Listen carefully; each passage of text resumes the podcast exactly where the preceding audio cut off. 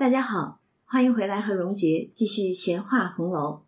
那我们今天要聊的是《红楼梦》第二十二回，听曲文宝玉误禅机，至灯谜贾政悲谶语。那上一回呢，在回末的时候，我们听到这个凤姐儿、平儿和贾琏三个人，因为贾琏的一桩这个偷情的事情。不小心被平儿发现了之前的情妇留下来的这一绺头发，引出了这么多的话，这么多的事儿。当然闹到最后的时候，平儿虽然是这个软语俏言的把贾琏给救下来了，把这件事儿给瞒住了，两个人一块儿瞒着熙凤这件事儿了。但是贾琏这个人却是极不放心的，到底还是嘴上说一套，手上做一套的，把这绺头发。从平儿手里给夺了回来。那平儿当然是被他们夫妻两个人，一个这么说着，一个那么讽着的，然后很不开心嘛。也确实难为了像平儿这样的姑娘，没有什么身份地位，但是偏偏还要迎合着主子，还得替主子去想事情，也就是这点情绪，他能自主一下，闹闹别扭罢了啊。所以凤姐儿回来一看，哟，贾琏儿在里边，平儿在窗外，两个人在那儿正闹呢。然后他还说：“哎，你怎么不在屋里啊？”平儿就不理他，摔帘子就进去了，故意的也要给凤姐儿一些脸色看。然后这边贾琏说：“得你们闹，我不在这儿待着了，我要走，赶紧要溜。”但是凤姐儿把他给叫住了，说：“你等着，我有事儿和你商量。”贾琏这么一看。你真有事儿啊？什么事儿呢？原来凤姐还真是有点事儿。这事儿呢，不大不小，为的是什么呢？要给宝钗做生日。然后贾琏就纳闷了，说：“我知道怎么着做呀？你这么多大生日都做过了，对吧？家里头上上下下这么多人都得过生日，那你是管家奶奶，每次办生日的时候也没见你来问我呀？怎么？”宝钗这个薛大妹妹做生日，你反倒又来问我了。然后凤姐就说：“这个过大生日呢，有前面的这个旧例可循，我们照例去做就得了。但是偏偏宝钗的这个生日，大又不是，小又不是。”然后贾琏这么一听，就想了半天，说：“哎呀，你又糊涂了。你说没有旧例可循。”有现成一个可以比照的例子，谁呀？林妹妹呀，对吧？两个都是妹妹，都是亲戚家的姑娘，在家里住着，要过生日了。那照着往年林妹妹怎么做生日就怎么做算了吗？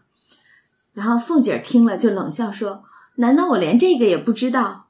我也是这么想的。但是昨儿听老太太说，你看，原来是老太太有什么意思，可能。”表露出来了，凤姐儿呢是最会讨老太太欢心的，所以这边就跟贾琏说了：昨儿听老太太说，问起大家年纪生日来，听见薛大妹妹今年十五岁，哎，这是明确的说了宝钗的年岁十五岁了，虽不是个整生日，但也是一个将及之年。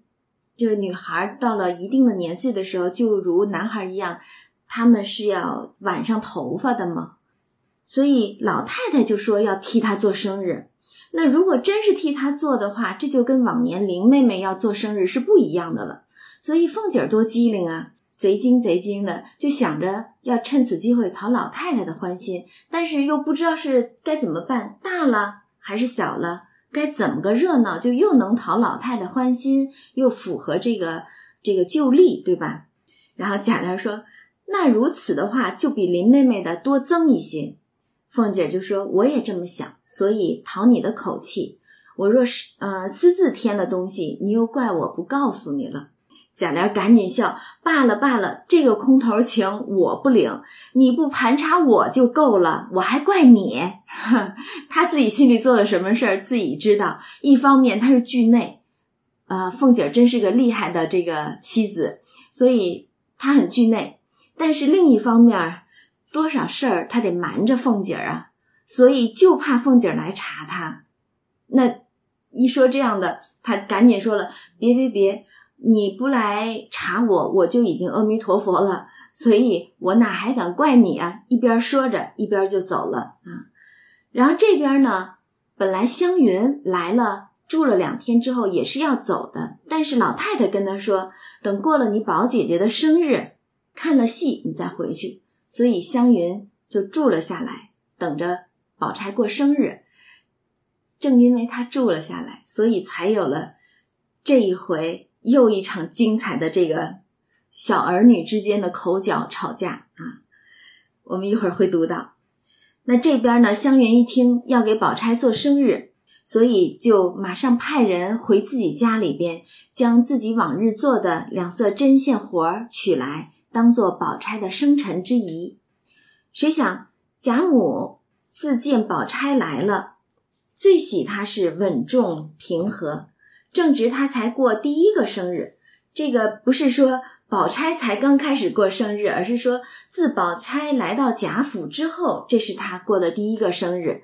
所以老太太自己捐资二十两，换了凤姐来教给她置酒戏。因为一般过生日就是说摆个宴席，叫一班小戏子来热闹热闹。那老太太亲自拿了二十两银子出来。就交给凤姐儿，因为凤姐儿是当家奶奶嘛，说那你来负责这件事情，给宝钗、薛大妹妹办这个寿仪寿辰。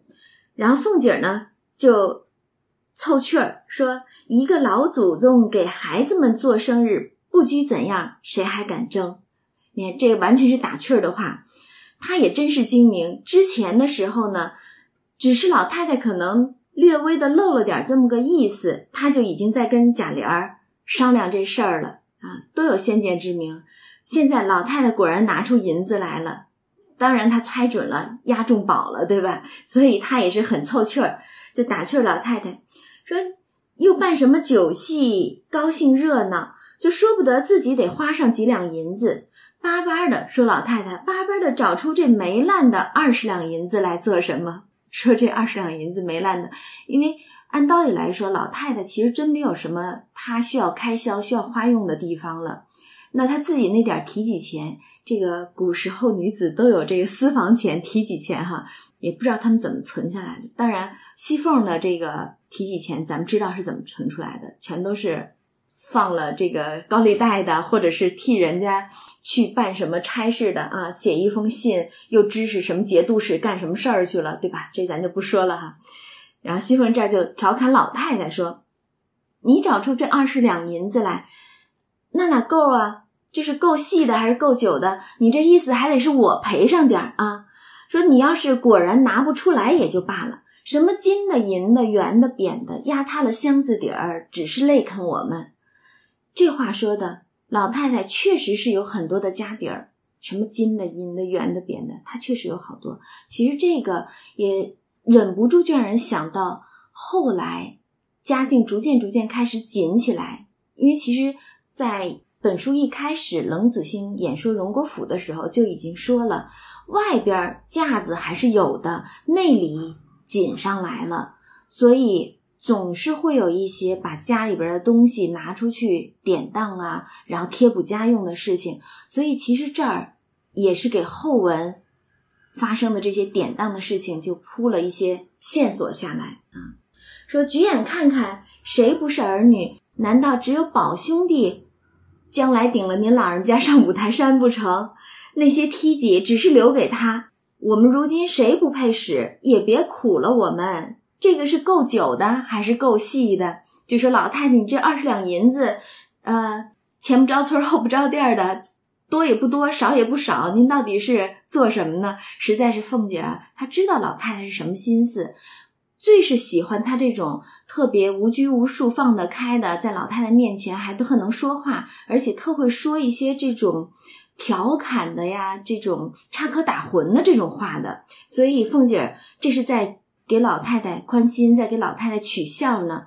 其实要说这一点的话，凤姐在老太太跟前也算是孝顺的，因为咱们古时候总会有一句话叫“就二十四孝”里边都说嘛，“班衣孝彩”，有一孝叫“班衣孝彩”，就是年纪都大了，还穿着彩色的衣裳，扮小丑一般的给呃家里的父母取乐。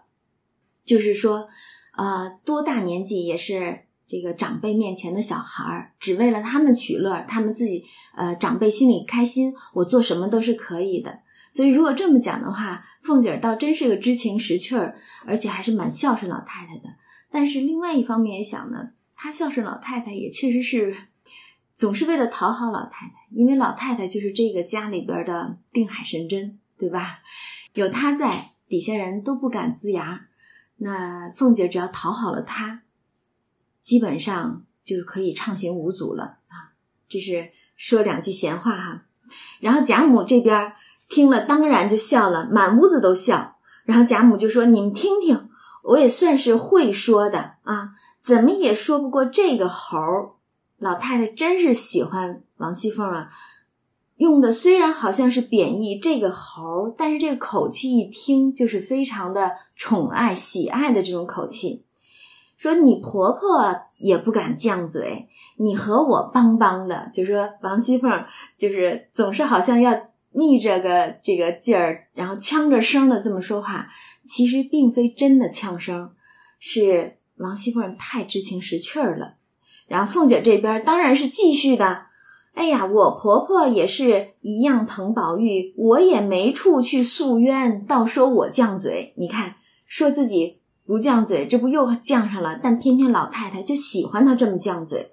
然后说着，又引着贾母笑了一会儿。贾母十分喜悦，你看效果达到了啊！他就是为了引老太太高兴罢了。到了晚间的时候，众人都在贾母面前订婚之余，大家娘们姊妹的说笑。然后贾母又开始问宝钗：“你爱听什么戏呀？吃什么东西啊？这不是为了他的寿辰做宴席、听戏做准备呢吗？”这个也是大家子的一。一种这个日常的生活场景了，晨昏定省嘛，就是每天早晨起来，你要去父母那里去醒事、去问候，然后等到晚上入睡之前，要来伺候父母去呃就寝，这实在是一个旧时的礼仪规矩了。就是有父母在家的时候，一定或者说长辈在家，一定是晨昏定省的。然后这边老太太既然这么问，那宝钗当然是顺着老太太。来说，你平常喜欢什么样的戏啊？这都是把老太太往日喜欢的戏文呢，那些热闹的、呃，令人开心喜乐的那些细纹啊，还有要吃一些比较甜软啊、煮的很烂的食物啊，都是依着老太太往日喜欢的样子说了出来。这真是投其所好了，一个懂事儿的孩子，难怪老太太素喜。宝钗，而且也说自他来了之后，觉得他稳重平和嘛。那宝钗确实在老人家面前非常讨喜，然后贾母当然是更加的高兴。第二天便先送过衣服、礼物啊等等的，就先送礼过来了。其他人从王夫人到凤姐啊、黛玉啊，大家纷纷随份不一，不需多记。你要过一个这个生日宴，大家都随点份子嘛，这也是一个礼了啊。然后等到了正日子，宝钗生日是个二十一号啊，当然是阴历的。然后就在贾母的院儿内，没有往外边去，只在老太太的院内搭了家常的小巧戏台啊。这个就是日常生活场景了。那如果是真正有什么大的礼仪，或者是。典礼或者是节日，那定然是有专门的大戏台给用。但是现在只是为一个小姑娘做寿，那又算得什么大呢？郑重其事的事情了，对吧？所以只是在贾母院内搭了一个家常的小巧戏台，定了一班新出的小戏，昆弋两腔都有，就是有昆曲也有高腔，嗯，然后。在贾母的上房排了几席家宴酒席，并无一个外客，只薛姨妈、宝钗、湘云是客，其余皆是自己人。哎，大家留心这个划分，谁是客呢？薛姨妈、宝钗、湘云是客，但是黛玉是被划为自己人的，已经是自己家里人了。所以可见老太太心中啊，这个成算是早就有的，只不过没有挑明了罢了。有关宝黛二人的这个事情哈，从这儿其实也可以见到一点点端倪。然后等到正日这天早上呢，宝玉起来，哎，怎么不见黛玉啊？就到黛玉房中去看，只见黛玉歪在炕上。黛玉呢，平时是素来喜静，不太爱看戏的。嗯，宝玉就笑说：“赶来去吃饭了，马上就开戏，你爱看哪一出？我好点。”你看这个讨好黛玉啊！你要看哪出戏，我给你点戏啊！黛玉就冷笑说：“你既这样说，你就特叫一般戏，拣我爱的唱给我看。这会子犯不上，此着人借着光的问我。”就说你你犯不着借着人家宝钗开寿筵有这个戏小戏可听的，你就借着光的来问我。你要真是想让我听戏，你就专门的给我叫出戏，捡着我爱听的演来给我看。你看，纯粹是这种小儿女的，有事无事的，好像都要这么口角两声似的哈。然后宝玉当然哄他了，这有什么难的？明儿就这样都行，也叫他们借借咱的光。然后一边说着，一边就。把黛玉拉了起来，两人携手出去，非常亲密哈。然后等到吃了饭点戏的时候呢，贾母一定让宝钗先点。那当然了，寿星公最大嘛，今天是宝钗的生日，所以连老太太都说让宝钗先点。然后宝钗推让了一遍，手里的孩子当然是要先推让，但是推让无果，老太太坚持。所以只得点了一出《西游记》，嗯，是出热闹戏。但是这出《西游记》呢，应该还不是咱们现在所熟悉的，就是吴承恩的那个《西游记》，应该是当时的也算是比较流行的一出戏文吧。应该也是好像呃说，皇上送玄奘，就是唐僧出城，然后很热闹的有一番吹吹打打的送出城，然后有一个村姑啊，还是一个。小姑娘记不太清了，就去看看了之后呢，回来跟他家里人学舌，如何如何热闹，所以就是这么一出戏，嗯。然后贾母当然是很高兴，喜欢了。然后接着呢是让凤姐点，因为贾母知道凤姐是最能够凑趣儿的人，所以也是安排凤姐点。然后凤姐儿就知道贾母喜欢热闹。更喜血笑科昏的，我们说了，贾母为什么喜欢凤姐儿啊？因为凤姐儿说话她凑趣儿啊，而且插科打诨的，惯能哄得老太太开心。所以凤姐儿知道老太太的喜好，就点了一出叫《刘二当一》的这么一出戏，也是个热闹戏文。贾母果然更加喜欢。然后在这儿，咱们插一句，啊，是庚辰本的这个梅批里头提到的。这句梅批其实也是后世，呃，有人就是揣测说，批书者脂砚斋到底是谁？有人猜是湘云。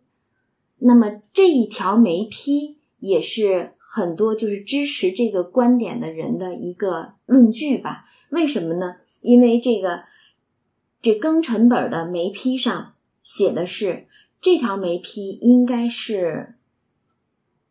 应我觉得应该是机户叟批的，因为我们知道脂砚斋啊、机户叟啊，包括杏斋、松斋啊，这些应该都是作者或者说曹雪芹比较亲密的家人，应该是非常熟悉曹家之事的一些人。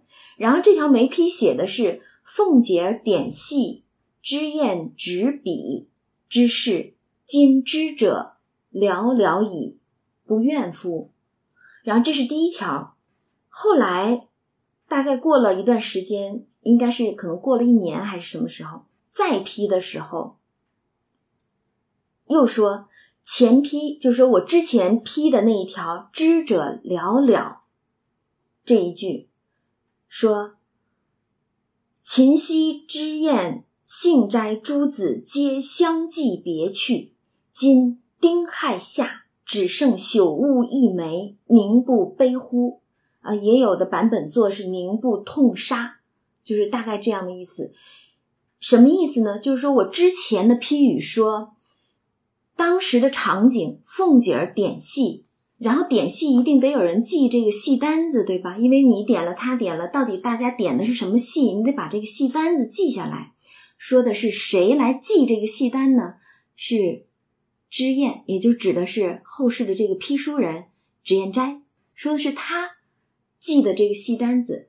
但是这件事儿知者寥寥。我们从这个现在呃宝钗这个生日宴席上所有参与之人来看，也不多，对吧？除了薛姨妈、湘云、宝钗是客，其他的都是自己家里的人，咱们数得上来的，对吧？也就是老太太、王夫人，并贾家三姐妹，再加上黛玉、宝玉，通共也就是这些人，还能有谁？凤姐儿，对吧？啊，李纨，也就是这些人了。我们都数得上来，也就是，这个宴席并不是特别特别铺排的大宴席，所以参与者寥寥，知者自然也就寥寥。但是紧跟着他就说，现在这些人全都逝去了，只剩下我自己。然后他的署名是护叟，就是说，呃，姬护叟自己批的这一条，那就有人根据这一条批语说，那依照这个。参与者来看，现在能够提笔去记戏单子的，很有可能是湘云，所以就猜测，那么脂砚斋这个评书人，有可能就是湘云。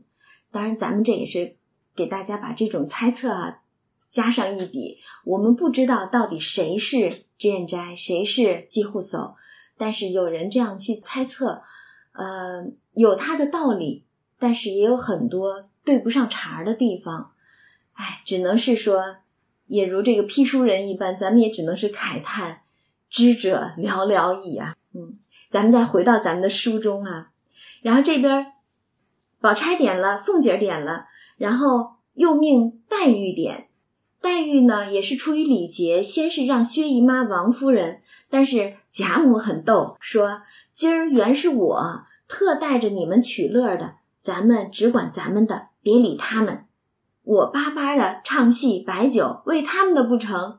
对呀，老太太是为了给宝钗这个庆生日，对吧？所以不是为了薛姨妈和王夫人。说他们在这里白听白吃，已经便宜了，还让他们点，就说甭理他们，咱们点咱们的戏，咱们乐咱们的就好了。然后大家都笑。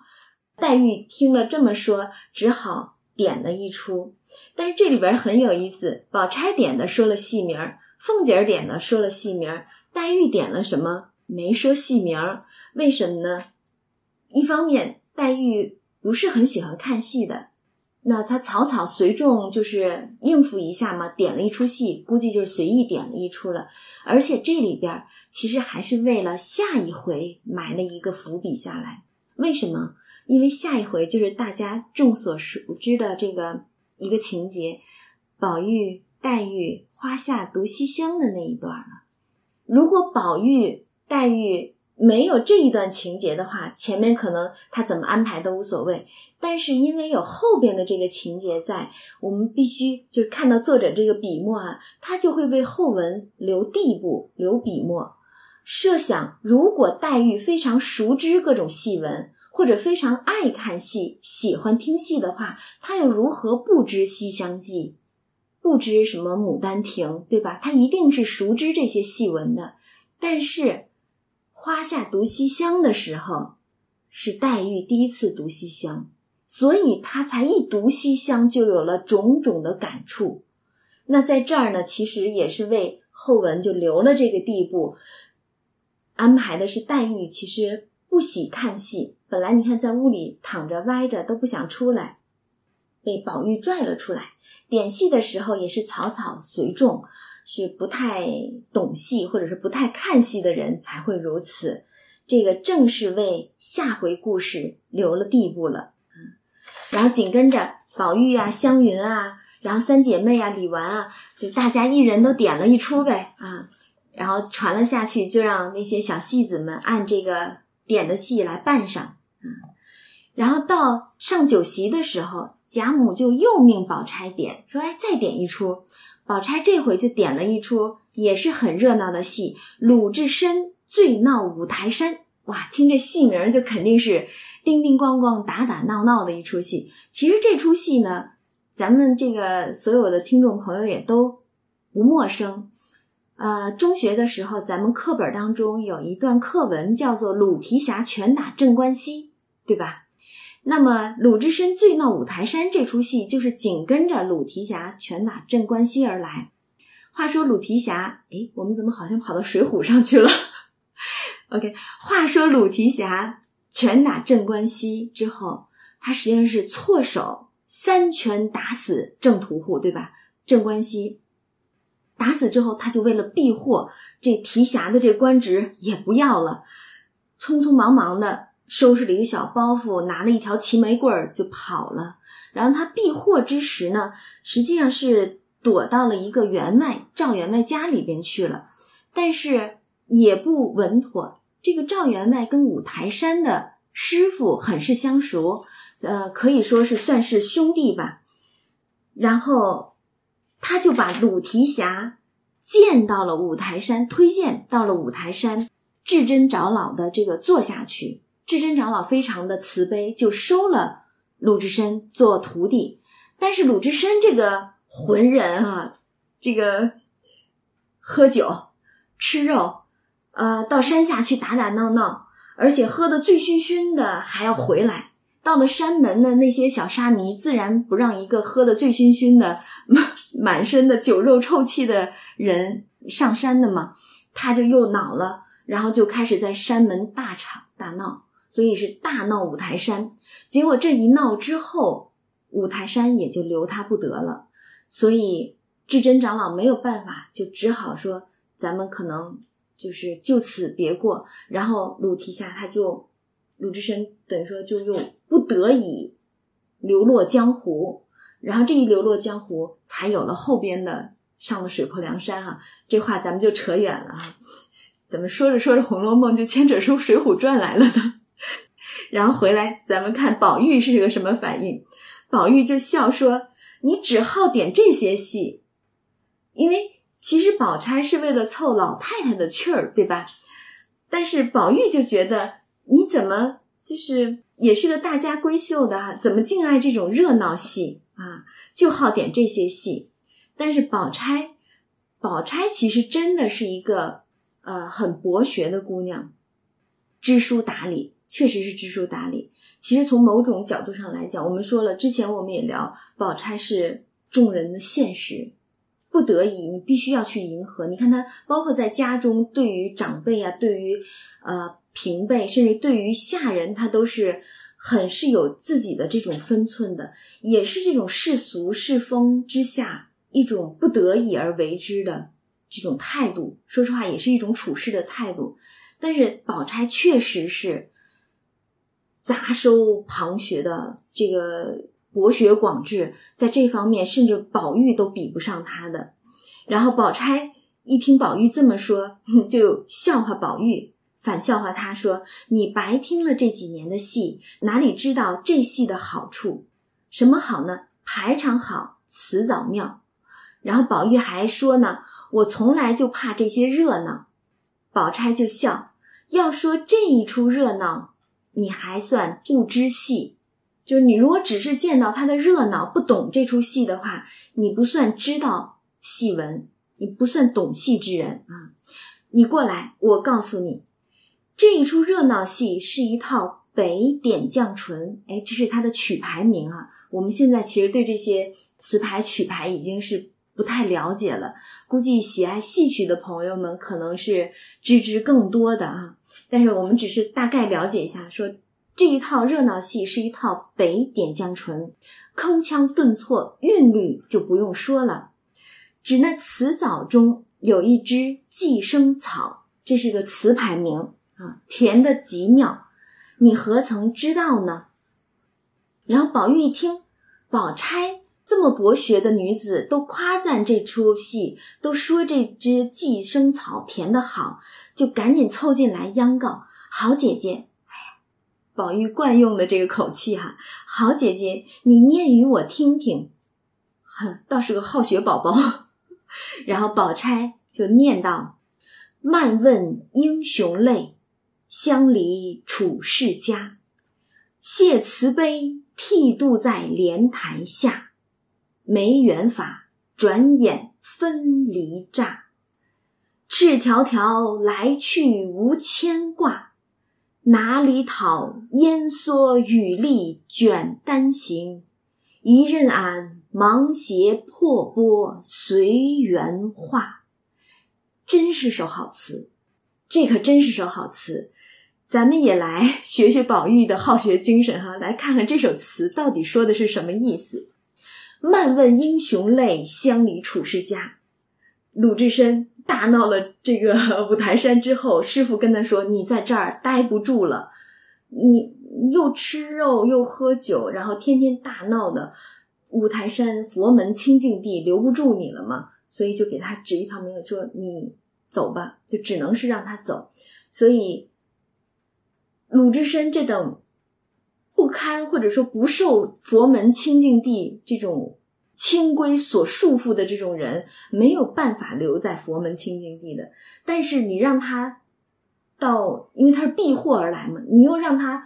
去浪迹江湖的话，其实他也是四处碰壁，所以在这个时候，他一方面很感激师傅对他的慈悲，另一方面也是在世俗这或者说在红尘当中处处碰壁，这种心意不得舒展啊。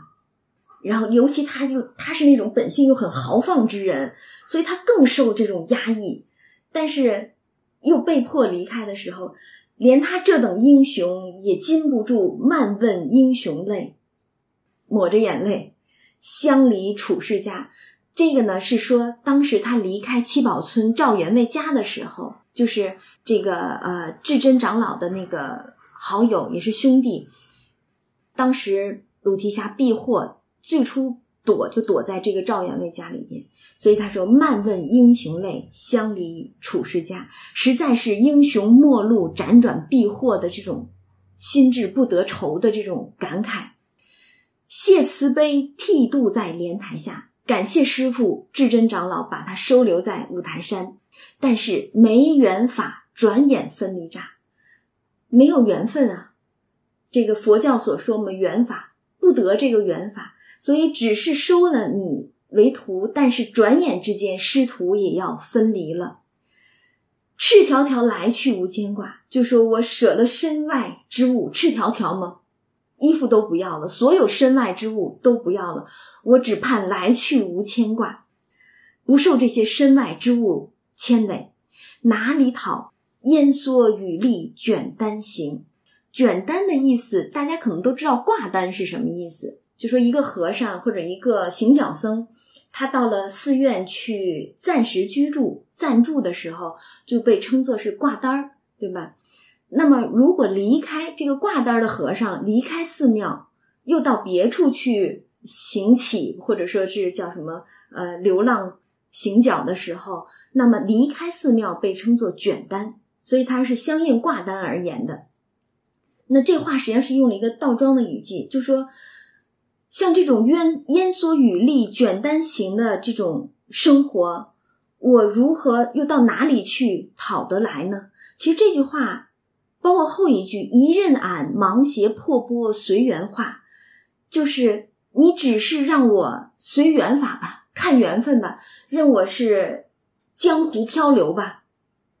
我就不为这些身外之物所累，只是随着我的心性烟蓑雨笠漂流江湖了。其实暗含的是一种，就是以这种逃避现实，就是我处处碰壁。我打了这个镇关西，我得躲祸避祸。我到了赵员外家里头也待不了多长时间，还给人家带祸事来。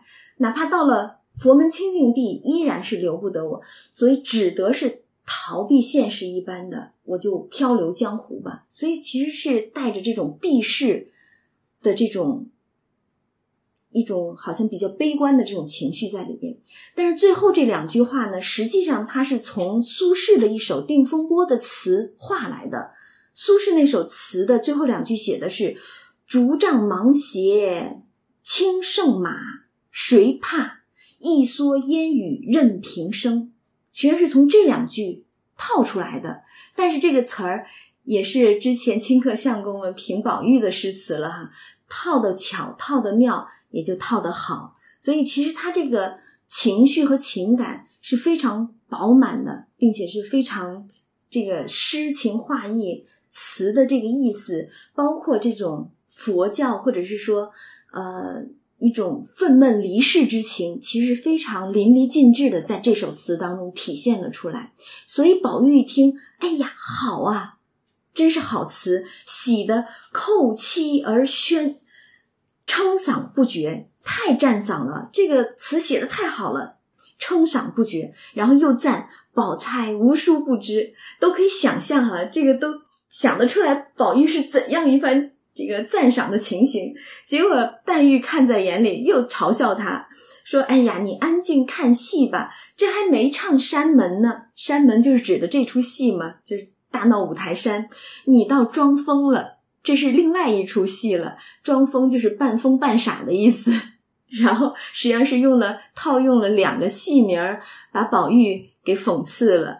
其实要说这种这个伶牙俐齿的这种诙谐讽刺啊。”真的是人人都比不上黛玉的这种机警，这种灵巧啊！便是那种好像是特意要来说话的人都说不出他这样信手拈来的灵巧讽刺的这种言语啊！但是他这么一说呢，把大家又都给说笑了，连湘云都笑了。于是大家开始看戏，然后等到看了一天戏啊，到晚上这个戏散的时候，贾母深爱那个做小旦的，还有一个做小丑的。就让人把这两个小戏子带进来，结果一问，真小啊！小旦才十一岁，小丑才九岁。大家叹息一回，我们现在都要叹息。这么小的孩子，其实就等于说是离了父母，而且很有可能是再也不得还家的，应该是被发卖了出来。不然的话，戏子这一行当在旧时那是最低贱的行业了，对吧？谁家会让自己的？孩子去干这等最低贱的下九流的行业呢，对吧？所以也真的是可怜劲儿的。小旦十一岁，小丑才十呃九岁，大家叹息。然后贾母就另呃另外赏钱啊，拿些果子啊什么的。凤姐儿呢就一看说：“哎，这孩子应该指的是那个小旦。说这孩子扮上活像一个人，你们再看不出来。哎，凤姐儿真是也是。”这个没事儿挑事儿吗？这不是，宝钗一看心里就已经知道。但是以宝钗的性格，她是又厚道又精明，对吧？那厚道就是说，她再也不会以这样的方式去嘲笑黛玉。但是精明之处就是，她也懂得这里边大家各自的性格如何，她又怎么会把自己看出来的说出来呢？所以宝钗。自然是锯嘴葫芦一般，只是一笑不肯说。宝玉当然也猜着了，但是他是不敢说，怕黛玉多心啊，对吧？那个跟黛玉处了这么久了，两情相悦，两心相知的，他又如何能不知道黛玉的心性？所以就怕说出来，黛玉着恼，拿一个小戏子比黛玉，黛玉是神仙般的人物啊。然后宝玉肯定说：“哎呀，要这么比，黛玉。”会恼的，所以他不敢说。偏偏湘云，我们说湘云的性格大开大合，男孩子一般，事无不可对人言，最是个心直口快的孩子。湘云人家都不说，偏他笑着说，倒像林妹妹的样子。你说说，别人都知道了也不说出来，偏湘云心直口快。倒像林妹妹的模样，一下子就把这话给说透了。结果宝玉一听，忙把湘云瞅了一眼，使个眼色。其实宝玉心里头，我们也都了解是个什么意思。一方面是怕黛玉恼，另一方面呢，也怕湘云心直口快的，黛玉恼湘云，两姊妹之间反倒生了龌龊啊。其实宝玉真是好心肠，但是就这一使眼色。坏的事儿惹祸了，把两个人一下子全得罪了啊！然后众人呢听了湘云这话，留神细看也都笑了，但是大家都没说什么话哈，只是啊，果然不错，一时也就散了。等到晚上回来的时候，湘云更衣之时，就命翠缕她的丫头把衣包打开，收拾了，都包起来。这是干嘛呀？要走了呗？翠缕就纳闷儿啊。忙什么？等走的时候再包衣裳不迟啊！湘云说：“明儿一早就走，在这里做什么？看人家的鼻子眼睛啊？什么意思？”他是嗔怪宝玉瞧他使眼色呢。宝玉在外边听见这话，赶忙过来拉他，说：“好妹妹，你错怪我了。其实湘云这个恼呢，倒真是恼了。她的这种恼，不像黛玉跟宝玉使小性的那种恼，那种恼是情人之间的这种两小无猜啊，然后情人之间的时不常的、动不动的就会恼了的那种恼。嗯，说的俗一点，那种恼竟像是小情趣似的，对吧？”但是湘云这个可是真的恼了，所以宝玉赶紧替自己分辨：“好妹妹，你错怪我了。林妹妹是个多心的人，别人分明知道不肯说出来，也皆因怕他恼。谁知你不防头就说出来了，他岂不恼你？我是怕你得罪了他，所以才使眼色。你这会子恼我，不但辜负了我，而且反倒委屈了我。”若是别人，哪怕他得罪十个，与我何干呢？宝玉免不得要替自己去分辨吗？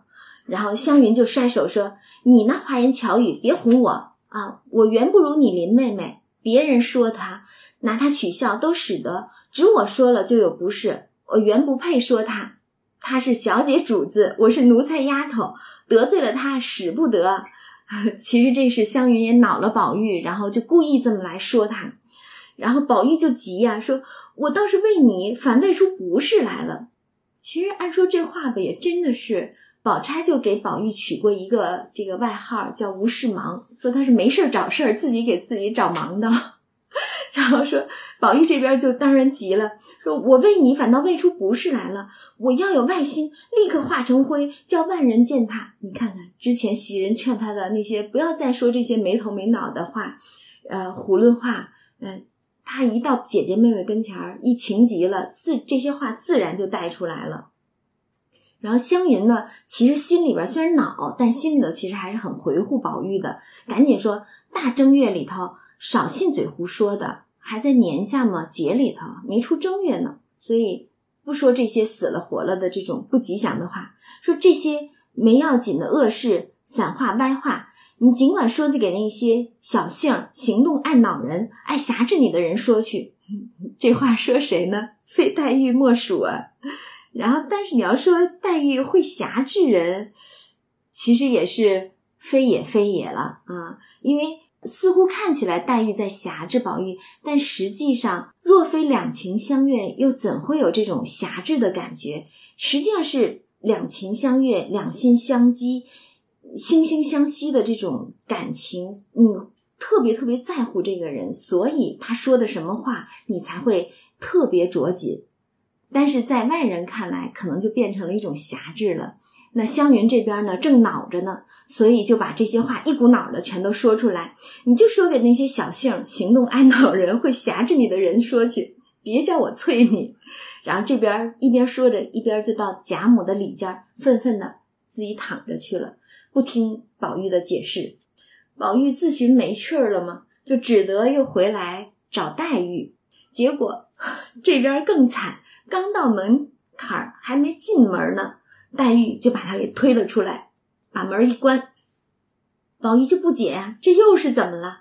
在窗外只是吞声叫，哎呦，好委屈啊！吞声叫，好妹妹，你看看，总是姐姐妹妹的。好妹妹，好姐姐的不离口啊！好妹妹，好妹妹，但是黛玉根本不理他。于是宝玉就闷闷的垂头自省，自己在那儿，我到底怎么了？就一下子俩人就全都得罪了。哎呀，好郁闷啊！然后这边袭人呢，本来是想劝的，但是他知道是一个什么缘故，当此时是断不能劝的，所以说。袭人心里边真是时时刻刻都有个小九九的，他是很有这种机警的，因为这种时候一劝就崩，一劝就恼的，这可不比之前啊，你哄宝玉说啊，我妈要赎我出去的时候，那你怎么劝三件三百件宝玉都答应你的，对吧？但是现在这个时候可千万不能劝，这一劝绝对就劝崩了，所以袭人很是。懂得这个其中的关窍，这时候不敢劝，然后宝玉就呆呆的，没人劝他，也没人理他，他就呆呆的站在黛玉的门口，就这么待着。黛玉呢，就只当他回房去了，起来开门，结果一开门，宝玉还在那儿站着呢。黛玉就反倒不好意思再当着面儿，你再把门关上，不好意思了，所以只得抽身回到床上躺着。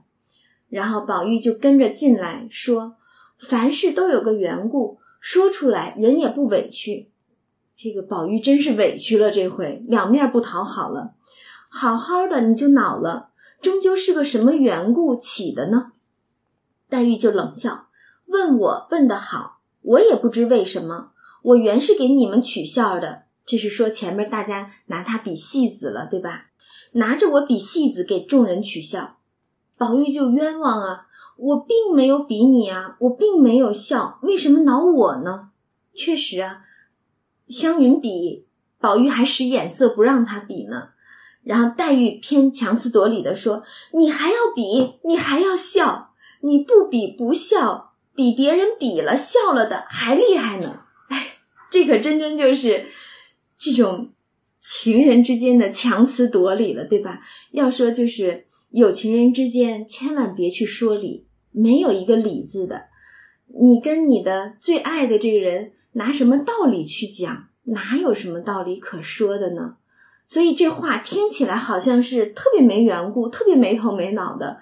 不单说的是宝玉都闷闷的，很郁闷，不知缘起，不知缘故的。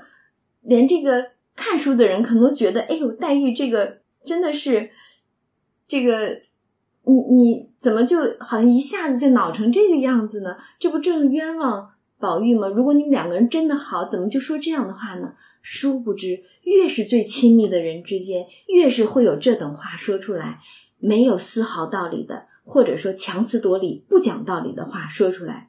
而且最有意思的是。宝玉是个什么反应呢？你如果真的是，比如说没有这个情谊在的话，少不得宝玉要再去分辨的，对吧？一定要分辨的。但偏偏宝玉、黛玉心中都是两心相悦的，所以宝玉听了竟无可分辨，不择一声，就是。没有什么话可说的，因为他知道黛玉所说的“你不比不笑，比别人比了笑了的还厉害”的，到底是个什么意思？实在是这是最亲近的人说得出来的话，对吧？但是宝玉确实委屈啊，所以这时候竟无可分辨，不择一生。嗯，然后黛玉就接着说：“这一节还可恕，就是说宝玉你没有比没有笑这一节还可恕，我饶你了。但是。”你为什么又和云儿使眼色啊？你什么心呢？莫不是他和我玩，他就自轻自贱了？他原是公侯的小姐，我原是平民的丫头，他和我玩，设如我回了口，岂不是他自惹人轻贱了呢？是这主意不是？你瞧瞧，宝玉真的是两边不讨好啊。那边湘云说她是主子小姐，我是奴才丫头，得罪了她使不得。这边到了黛玉就说啊，她是公侯小姐，我是平民丫头，她和我玩就是自轻自贱了。你看看，两个人都在说宝玉，两个人这个恼了之后，都只是来拿宝玉做法子，呃，嗔怪着宝玉。然后黛玉当然明白，说这是你的好心啊，这是你的好心，只是那一个偏又不领你的好情，一般也恼了。哇，原来他都听见宝玉跟湘云说的话了啊！你又拿我做情，倒说我小性行动肯恼。哎呀，你看湘云说的话，他一字儿不落全都听见了。你又怕他得罪了我，我恼他，我恼他与你何干？他得罪了我，又与你何干？哎呀，这个话真的是让宝玉听了之后，心里边真的是太憋闷、太憋屈了。但是这话回头你想一想，黛玉，你问是这样问，没错，我恼他与你何干？他得罪我又与你何干？但是请问黛玉，你心中真就如此想吗？未必吧，对吧？怎么会不相干呢？那是宝玉，那是你最相干、极相干的，要用你一生去爱，一辈子的眼泪去偿还他的人。对吧？那是最最相干之人了，又有什么是不相干的呢？你的一举一动，甚至别人如何待你的，都是宝玉心中心心念念牵挂着的，又怎么会不相干呢？只是两个人都是，越是这种动了情的，越是这种心意相通的、最亲密亲厚之人，越是在这种言谈上，甚至是举止之上，互相越推得远，总是会说一些这种好像是最无情的话，和你有什么关系？这样最无情的话，把大家好像推得很远的。这个其实可能就是所谓的情人之间的口是心非吧，对吧？口是心非的。但是宝玉一听这样的话，真是灰了心了，两边碰壁。湘云那边不领情，黛玉这边不领情。哎，说句俗语，这可真是应了那个猪八戒照镜子了，两面不是人了，对吧？所以宝玉真的是灰心了，而且知道刚才和湘云所谈的话也被黛玉都听见了，自己就想着说，原是为他二人使眼色也好啊，然后去解释也好啊，然后来跟黛玉去说话也好，原是为了他二人，怕他们两个生了嫌隙着恼，方在其中调和，不想。并未调和成功，反自己落了两处的扁棒啊！里外不是人了呀！自以为自己聪明，结果是两面碰壁，处处受冷落。然后就想起来前日所看《南华经》，还记得 前一回宝玉续的那个庄子音吗？那这看《南华经》，庄子上所说：“巧者劳而智者忧，无能者无所求。”饱食而遨游，泛若不系之舟，什么意思？手灵巧的，你会做对吧？所以能者多劳，智者忧，因为你太聪明了，就总会是忧心劳心，有很多的忧思。但那些什么都不能的人，无能者，因为他无所求，所以只知道吃饱了到处去闲逛，反倒。像那个没有系着缆绳的小船一样泛舟湖上，随心所欲了。然后又说，依然也是出自庄子：“山木自寇，源泉自盗。”什么意思？山木指的是这种山上成材的这个木材大木头，因为你成材了，所以就招来别人砍伐。源泉自盗什么意思？因为你泉水干冽清香，自然就会有人来你这儿提水担水。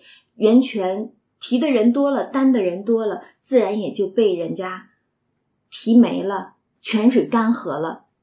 所以意思就是说，你自以为聪明，但是聪明总是落得一个不好的下场。你自以为你做了一些有用之事。像山木成材，像那个源泉的芬芳干裂，但是反倒招来寇与盗，反倒招来别人的砍伐与盗窃一般的这种，把你的水源干涸了。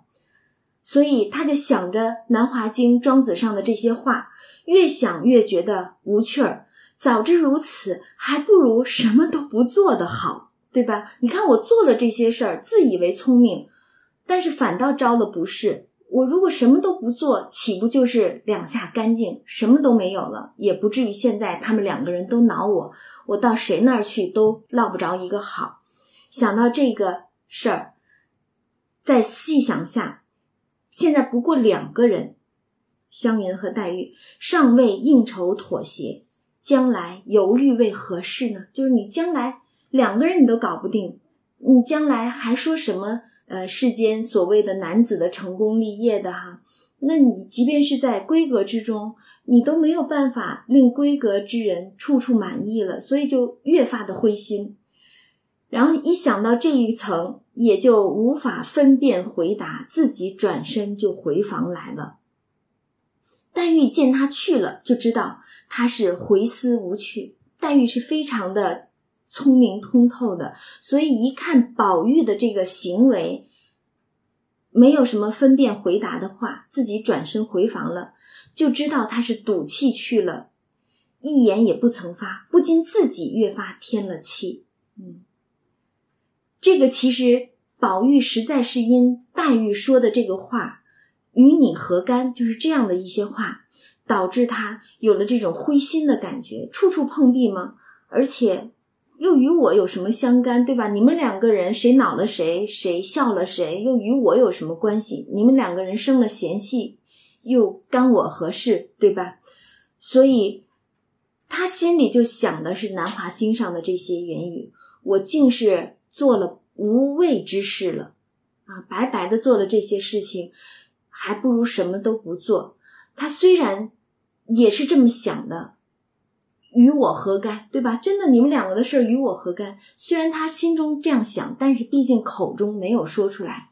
可问题是你口中不说，行为已经把你心中所想全都表露无遗。他一句话也不说，回房了。所以宝玉这么一句话不说的走了，黛玉多通透，多么能够体察到他的这种情绪啊，对吧？所以黛玉越发自己添了气，然后赶着就去说：“这一去一辈子也别回来，也别说话了。”这可真是发狠儿、毒狠儿了，对吧？但是你说的是真还是假呢？一辈子也别要了，再回来也别说话。才不是呢吧？这其实也是最深情之人说的最绝情的话了啊！这个 什么叫话赶话，对吧？话赶话，呃，一句加一句的，总是会说出这样的话来。这可最是最活生生的一个例证在这儿了。然后黛玉在后边这么说，宝玉也不理他，自己就回房里边躺着去了。然后只是瞪瞪的。这个呆呆的那个样子，袭人不敢劝呐，因为他非常知道这里边的缘故是什么，特别特别不敢劝，不敢直接劝，只好以其他的事来解释啊，呃，就希望把这个茬儿赶紧岔开了，别让宝玉一个劲儿的，好像都是专注在这件事情上。你要直接来劝的话，估计一劝又该崩了。所以赶紧就说：“哎呀，今天看了戏，你看拿戏文的事儿去，呃，想转移宝玉注意力，又得勾出几天的戏来呀。宝姑娘一定得还席的，什么什么的。”然后宝玉就冷笑啊，因为灰心了嘛，只得冷笑。他还管谁什么相干？这就是刚刚黛玉说的“与你何干”，对吧？干你什么事儿？然后弄得宝玉心灰意冷啊。宝钗要还席，他还他的，关我什么事儿？然后袭人一看，哟，这话不是往日口吻啊，然后又笑说：“这怎么说的？好好的大正月里头，娘们儿姊妹们欢欢喜喜的，你怎么又是这个情景？”宝玉就冷笑：“他们欢喜不欢喜，与我何干？真是灰了心了，与我何干？”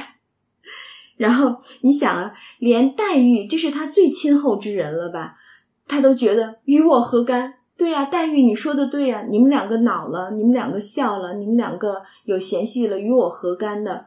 那连黛玉都已经是与我何干了，更何况这些并不如黛玉这样亲厚的人，对吧？所以宝钗欢喜与我何干？众人高兴与我何干？然后袭人就像，哎呀，那他们既随和，大家岂不彼此有趣儿？宝玉就说。什么是大家彼此？你们有大家彼此，我是赤条条来去无牵挂。哎呀呀，这可真是宝钗的不是了，非点了这么一出鲁智深醉闹五台山，让宝玉听了这一个。这个非常好的一首词，《寄生草》的这一首词啊，什么赤条条来去无牵挂。现在宝玉可不就记得这首词了，顿时他可能那种体会感觉，就也像处处碰壁的鲁智深一般。鲁智深是在这个红尘当中，江湖之上处处碰壁，然后不为佛门清规所容。宝玉这边呢，是闺阁之中 处处碰壁。而且，说实话，宝玉在红尘俗世当中，又何尝不是处处碰壁呢？为世人所不容呢，对吧？所以，竟由着这一株寄生草这一首词，听了这个鲁智深的这个一番唱，把他的禅机就勾了起来了，就说自己我也是赤条条来去无牵挂，让我也把这些身外之物全都扔到一边，别做牵累了吧。然后一说到这一句话，不禁泪下，这是伤心伤情了啊！但是如果你没有这种情分的话，又如何伤得了，对吧？正因为有情才会伤情，不得了断吗？不禁泪下啊！袭人一看这等情况，更不敢说话了。宝玉这边细想这一句的意思，这种趣味，这个赤条条来去无牵挂，孤家寡人一个，与我何干？你们姐姐妹妹们的与我何干？红尘俗世与我何干？竟是悟了，禁不住大哭起来。这个要在一般这个正悟之人的眼中，这就是一个正悟的疯癫之相了吧？大哭起来。翻身起来至案前，提笔立沾一记云，写了一个佛教常说的那种偈子啊：“你正我正，心正意正，事无不正，思可云正，无可云正，事立足境。”宝玉真是悟了，宝玉真是悟了，什么意思呢？第一句“你正我正，心正意正”，就是说。印证证嘛，就是印证、证明的意思。各种各样的认证，你证我证，你既是我，我既是你，我们心意相证，都想从对方身上得到证明。我们的心意、情感、情绪，所有的证明，证来证去，又能证到什么呢？事无不证，思可云证。只有不要这种验证了。无求身外之证了，我们可能才能称得上去谈所谓的验证吧。啊，事无不正，思可云正，我们才能说这是真正的正德上乘了。就你各种样的这种所谓的证验证，呃，证明，但是只有当不要验证之时，无需验证之时，才是真正的上乘之正。无可云证，势必足境。等到真到了那种万境皆空、无证可言之时，才是安身立命之境了啊！写完了之后，觉得自己虽然解悟，但是恐其他人看了不解、看不懂，因此也填了一首《寄生草》。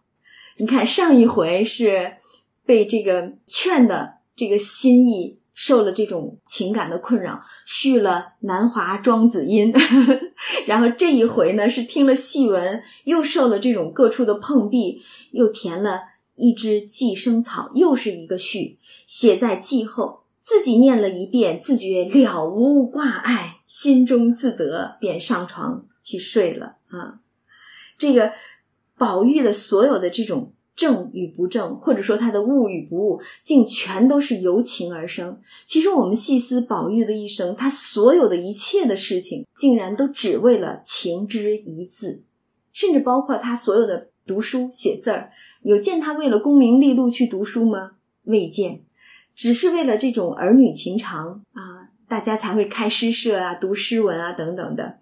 然后他所有的这个行为。甚至包括他读书习字，甚至包括他，比如说跟女孩们混在一处，呃，哄他们玩，甚至包括现在的这种参禅，竟然全是因情之一字而起，可见情痴啊。但是黛玉这边放心不下。虽然话说的很绝哈，你这一去一辈子也别要来，也别再说话了，说的很绝啊，但真的是放心不下。然后就故意寻着由头说：“我来找袭人，就过来宝玉这屋来看动静。”但是动静如何呢？